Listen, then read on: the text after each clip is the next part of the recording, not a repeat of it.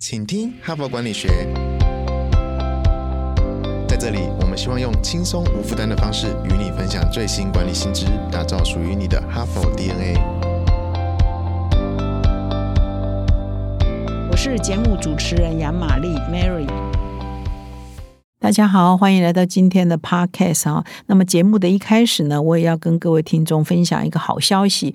那我们的 Podcast 呢是在去年的七月十九号开台的，那么已经过了一年，呃，过一个月左右哈，我们已经在上个礼拜呢突破了四百万的收听的人次哈。那么稳居台湾这个 Podcast 管理类的第一名啊，所以呢，非常感谢各位听众的支持。如果你觉得这个节目不错的话，也轻易推广推荐呢给你的亲朋好友、同事。上司组呃部署哈，大家一起来学习啊，最国际最前沿的、最前瞻的，也是最棒的管理知识，来自哈佛大学商学院的。哈佛商业评论。那么今天呢，我延续一到三的主题呢，是介绍哈佛商业评论八月号。你现在可以在市面上看到这一本的其中的一个专题是谈乔治塞拉芬。那么乔治塞拉芬呢，可以说是国际上呢研究 ESG 领域的先驱了啊。先驱意思说他非常早就开始研究这个，是少数的排恩尼。然后同时因为是这样嘛，他最早开始研究嘛，所以他当然就变成权威哈。所以呢，他即将呢有一本。呃，书呢也会在台湾由我们集团来发行，叫《目的与获利》，其实就是把他过去将近二十年来研究 ESG 领域的一些心得、一些很重要的文章跟观念呢，再重新汇整整理成为一个相当有架构的书籍的架构。那即将在八月底呢由我们集团出版。那么乔治塞拉芬呢，其实在过去很多年来也是哈佛商业评论上非常重要的作者之一。那他的主要的发表的文章也都是跟 ESG 相关哈，所以我这一个礼拜呢，就分享他在《哈佛商业评论》上发表有关 ESG 的一些文章，一些重要的观点。那今天呢，我要持续分享一篇呢比较特别的哈，不是他写的文章，而是我访问的文章啊，也不是只有我了，我们的团队包括我们的副总编辑啊张燕文。那么因为乔治塞拉芬他是在哈佛大学任教嘛，所以他是居住的地方是在波士顿。那我们在台湾嘛，大家都知道就时差十二个小时哈，所以呢，我们在六月。底的时候呢，有机会呢跟他做了一个岳阳的专访啊，透过视讯。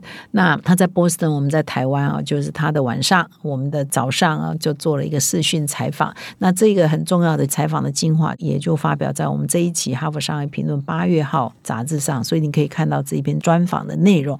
那么其实呢，我在之前的 podcast 也曾经有一集呢，在特别推荐一个想法，就是说现在在西方的管理世界，我看英文哈，常常呢都不是。在谈 vision 哈，我们如果回忆说，我们过去在谈企业的发展，都常常说你的愿景是什么？你的愿景是什么？那个时候谈的是说 vision 哈。那么么现在呢，我就比较少看到他们用 vision 来逼问一家企业你的愿景是什么。常常用的是说你企业存在的目的哈，价值到底是什么？就是常用的一个词叫 purpose 哈。所以我的专访呢，其实也从这里开始问起哈。因为我们如果问很多台湾人，会说觉得目的哈这两个字看起来好像。没有很伟大的样子哦，你的目的是什么哈？有时候谈到目的，可能还会觉得。哎，他背后有什么目的哈？当我这样讲的时候，就有又有一些负面嘛，就你到底什么目的？好像不是很正派哈。但是呢，因为它英文就是叫 purpose 嘛，所以我们翻译呢也不要贴切。我们也是用目的来翻。所以我特别的问他，就是说为什么你会提的是目的呢？因为我们在台湾的企业界比较少人用目的哈。那到底目的是什么？那目的要怎么定义呢？哈，我就从那个专访呢一开始呢就问他这一个题目。那么针对这一题呢，塞拉芬的回。答是这样，他说啊，目的呢可能不是你呃，我们常常去很多企业总部嘛，它上面不是会有一些标语嘛，可能那个也不是你的目的哈，所以说目的呢，可能也不一定是你放在墙上的哈，总部大楼墙上的文字哈，也不是呢你在某一些会议上啊，一些重大会议上所做的声明哈，那个目的呢，有时候是常常是你在组织内部员工心中关于我来这家公司工作。的价值是什么？我的这个工作的理念是什么？我对社会的影响是什么？这些信念呢？可能这个是你存在的目的哈，而不是你的口号，而不是你的标语哈，或者是你的一些什么我未来要成长多少，这些都不是你的目的了哈。那么企业的目的呢，可能有很多的内涵呢。比如说他的这个信念呢，这员工这个信念其实应该要一致性哈，它是会贯彻的哈，不会说啊说一套哈。比如说管理阶层说一套，说我们要这样这样这样，但是管理阶层又做另外一套，所以呢，使得员工会混淆哈，搞不清楚到底我们的目的哈，我们的价值是不是真的有一致性啊？我举个例子，比如说有一些媒体，他可能会宣称啊，我们就是为了公益啊，我们要。呃，寻找社会的公理，寻找社会的正义等等。可是呢，他可能出的书呢，跟他宣称的这个价值就不一样。比如，他为了销路好，他可能会去偷窥，他可能会不择手段，他可能是新色山等等哈。那很多正派的媒体是不做这个的，因为他觉得虽然这个东西是可以赚到钱，可能销路会不错，你以后营收，可他对社会的影响可能就变成是负面的。虽然你靠这个偷窥啊，靠这个八卦啊，靠新色山。赚到钱，可是呢，你对社会产生影响力是负面的。就是说，如果你的老板又宣称你是做这个新色山的，可然后你又宣称说我们是对社会好的，那就是不一致嘛。你的企业目的就很难说服人。那你在这样的公司，如果你是一个媒体工作者，你在这样的公司，可能你也做不下去嘛。所以呢，这个就是所谓的很浅显的例子来说明企业的目的跟它的一致性啊，跟员工的信念它的连接性是怎样。比如说像哈佛商业评论，它就是一个谈这个管理哈最先进的一些管理的知识嘛，它就呃 focus 在这里，就是我希望我们的目的，比如说我们引进这个哈佛商业评论到台湾来，我们就希望跟台湾的企业呢一起来提升管理的能力，那这样子的过程就可以提升企业的竞争力，这就是是我们的杂志存在在台湾的目的嘛。那如果跟这个目的不相符合的，那我们就不会去做它嘛。那我就问乔治塞拉芬，就说那为什么？创造企业共同的目的跟价值是这么的重要哈？那他的回答是说，其实这个很多杰出的企业都非常重视这一点啊。至少他所研究的这个欧美的公司比较多嘛哈。那当你这个目的一致性呢是贯穿在整个员工之间呢，就会变成创造一个一致性的文化，而且可以创造出非常强烈的工作动机啊。每个员工早上起床，他都可以可以认同说，我来这边工作到底是为了什么？是为了什么？么在战嘛？哈，绝对不是只是为了钱在战，而是为了说我来这家公司，我创造价值跟目的也是他认同的嘛。哈，那这个呢，在新时代，在年轻时代更是重要嘛。所以，呃，创造一个企业的目的，对未来的企业呢是更重要的哈。所以他的回答是像这样。那么我又继续问他说：“那现在很多公司啊，如果我们都还不了解我们的企业目的是什么，那怎么办呢？”哈，那他就说：“诶，他就称赞说这是一个。”不错的问题哦，表示说，嗯，可能很多人有这样的疑问，然后就是我也不知道我的企业目的啊是什么，那我怎么开始呢？就像各位听众，你现在听这个节目，你也可能在想说，哇，那我们公司只有 vision 啊，就是几年后要成长多少？可是我我不知道我存在价值是什么啊，目的是什么？我不知道我怎么重新建立了哈。那他就是说，他常常发现有很多公司啊有一个问题啊，这是塞拉芬说的，就是他没有很清楚的了解我这个组织。啊，到底存在的价值是什么？然后也不够了解哈，他这个组织。啊，在这个市场上竞争的大概它的 position 哈，它定位是什么哈？可是现在又觉得说，哎，好像现在流行啊，就是要寻找一个企业目的啊，所以他就从外部呢啊，就找了一些可能也不适合这家公司的企业目的，就安在自己的公司身上，说哦，我们的企业目的就是这样这样这样。但事实上呢，他是不够了解自己，也不够了解外界环境下定的企业目的呢，就会变成很四不像，就就变成不切实际。所以他这边就提。了一些建议，如果你说你这家企业是还没有想过你的企业目的，还没有定出你的企业目的，你怎么重新开始呢？去定你的企业目的呢？那塞拉芬的建议就是先从思考这些问题开始，比如说我们所提供的产品跟服务是什么。我们存在哈，为客户也好，或者是对消费者而言，我们存在的价值目的到底是什么？我们提供的解决方案对这些消费者、对客户到底又有什么价值？那我们是试图解决什么样的问题啊？那也可以问问自己说，我们可以怎么样扩大我们的业务跟生产的服务，可以产生更积极的影响力哈？还有最最重要的是这一点，我觉得就是说。你的员工，你要去思考说，哎，员工每天早上醒来啊，要去来上班之前，他们感受到最强烈的使命感是什么？他们试图要达成的任务啊，跟那个热情到底是什么？除了赚钱以外，哈，这个到底是什么？你必须要不断的又回到你的提供的服务啊，你的定位啊，你的价值啊，你存在的价值，这些这世界上有我跟没我啊，有这家公司跟没这家公司，有我的产品跟没有我的产品，到底差。差在哪里？你可能要从这里开始去回答，你才有办法找出你企业存在的目的，而且呢，把这个目的呢是要贯穿到全部的员工都可以理解的哈。所以这一点呢是塞拉芬特别强调说，你要从这里开始哈。那也希望各位听众听得懂我的话哈。那如果听不太懂呢，请你再去看纸本哈，好好的回味哈，或许会更有所体会。那么在这一次的啊采访乔治塞拉芬的过程呢，我除了问他说目的到。目的是什么？要怎么拟定之外，我也关注另外一个啊访问的话题，就是说。啊，因为现在很多企业都会觉得说，我做 ESG 呢要投资很多。那投资很多呢，就是因为你要环境要保护啊，哈，你要照顾员工啊，你要多元平等啊，这些都是要成本的哈。所以呢，就会呃稀释哈，就会影响到短期的获利哈。所以呢，我特别要问这个塞拉芬的是说，到底要怎么来看？因为它的书名就是 Purpose and Profit 嘛，所以我刚刚已经问了 Purpose 是什么，目的是什么？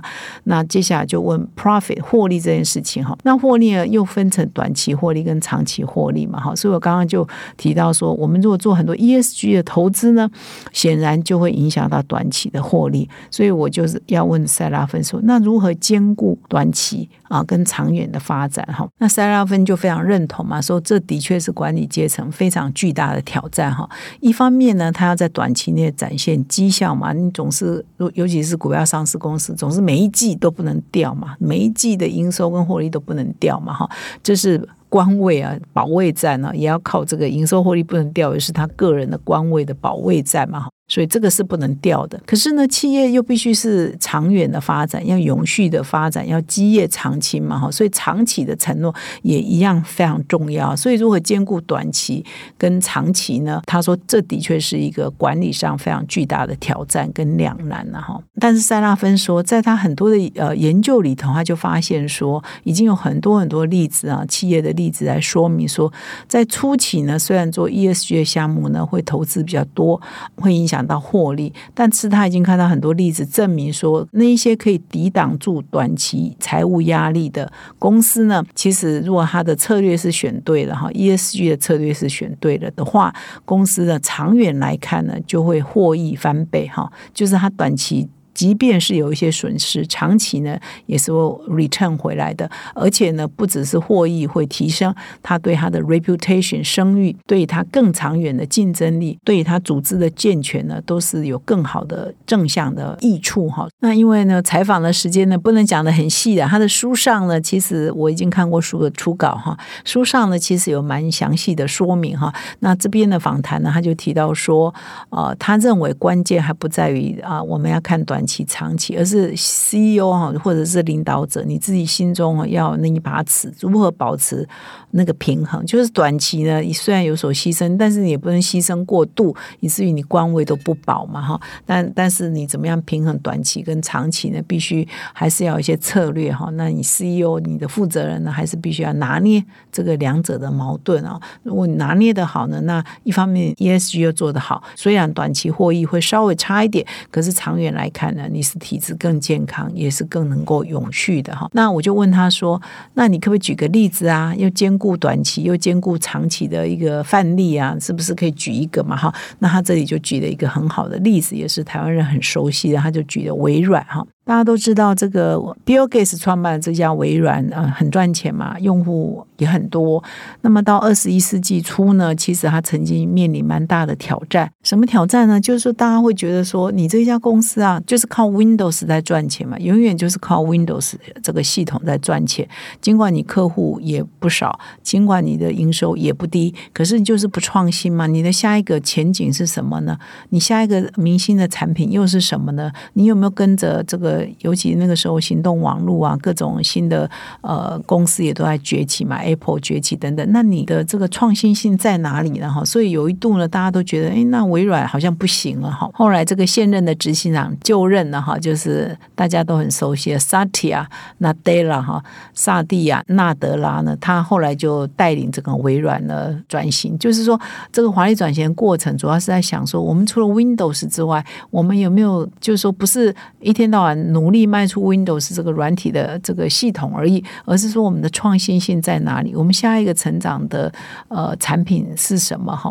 我们应该怎么帮助我们的客户哈？就是微软的客户，然后达到他们的目标，解决我们客户的问题哈。所以呢，他开始去想这些新的一些可能性。后来他们就定位在云端运算哈，这个新的商业机会嘛。那这几年来，的确我们就看到微软一个非常成功的转型，找到新一波的成长的动能。所以呢，这就是说，它并不是只有执着在于短期的利益，而是 focus 在它长远的发展的目标嘛。哈，所以在这样的过过程里头，这个萨提亚就带领了微软走出一条新的路，找到新一波的成长的动能。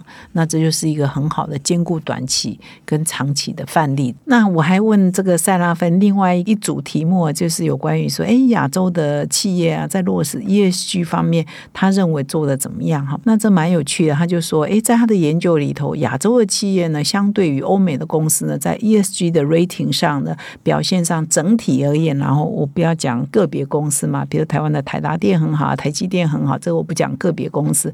我说整体而言，他觉得亚洲的企业表现怎么样？他就说亚洲的表现呢，当然就整体而言就不如欧美的公司。那我就问他说是为什么呢？为什么会这样呢？那他就提到说，其实亚洲的企业相对于欧美的公司啊，就是比较不透明。可是，在追求 ESG 的这一条路上，透明啊，沟通呢都很重要哈。就是说，我们要尽量让外界了解我们在做什么，我们要尽量让外界。知道说我们做的怎么样哈，就是要多多沟通啊，尽量透明哈。那这个呢，对于我像东方人的公司呢，就是我们真的相对于西方哈，就是我们比较没有这样的传统。我们常常就说呃啊，做好事不为人知，那做坏事更是要藏起来嘛哈。所以我们当然就比较没有这个习惯摊在阳光下。我也听很多企业在分享台湾的公司啊，就是说哎，他们现在会去参加一些评鉴嘛，比如说公司治理评鉴等等。那么以前呢，他们也做很多事。很多公司其实也做很多很多事，怎么照顾员工啊？怎么对环境友善呐？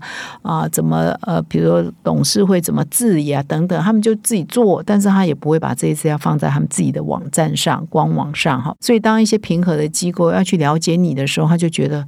哦，你们这家公司一点都不透明，到底你们有做什么？完全都从网站上都找不到，或者一些公开的资料都找不到，或者也从来不接受媒体的采访，他就会觉得你是不透明的，呃，暗卡他们的哦公司嘛，哈。那这样在很多的评鉴里头，你的分数就会变得相对差很多。所以就有一家公司也跟我分享说，诶，当他有一天呢要去参加，比如政府的公司自己评鉴，那他就把他以前做的事情呢都通通放到网站上啊，光这个动作。哈，就是你沟通了嘛，你你放在网站上，就是你准备给外面人看嘛，那也就是准备让外面人知道你在做什么嘛。光这放上去，他很多公司过去不放在网站上，不放在公开资讯呃栏的这些资料放上去之后，哇，它的层级呢，可能就从倒数哈，我们不是公司自己评鉴有分，好像是七级嘛，从最后一级呢，哎，就一下子就跳三四级往上跳，然后他再按照这个现在非常重要的一些标准。哈再去内部做推动，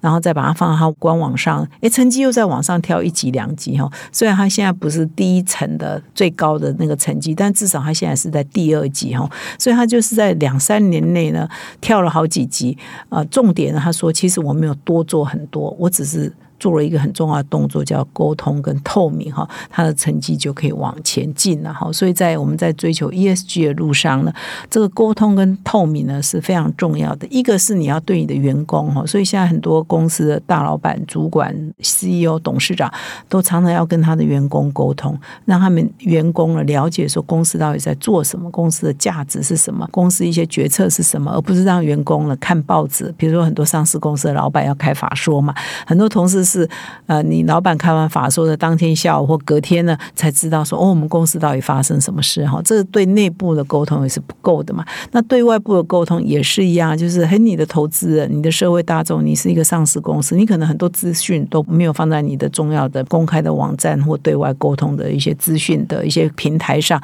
那这样对投资者而言，你也是神神秘秘的哈。你的 ESG 的成绩呢，相对呢就不会那么的高哈。所以呢，沟通跟透明是很关键。所以我觉得乔治塞拉芬还蛮有趣的，他就点出来就说：哎，你们亚洲的国家在这一块呢，相对呢是比欧洲落后的，欧美落后的。然后，所以这个也是我们可以改进的。那么，其实我这个访问呢，其实还有问了好多其他的题目，我在这里呢就不一一来说明了哈。所以我们还是鼓励各位呢到说明栏点击我们这一篇文章来阅读，那你可以了解更多。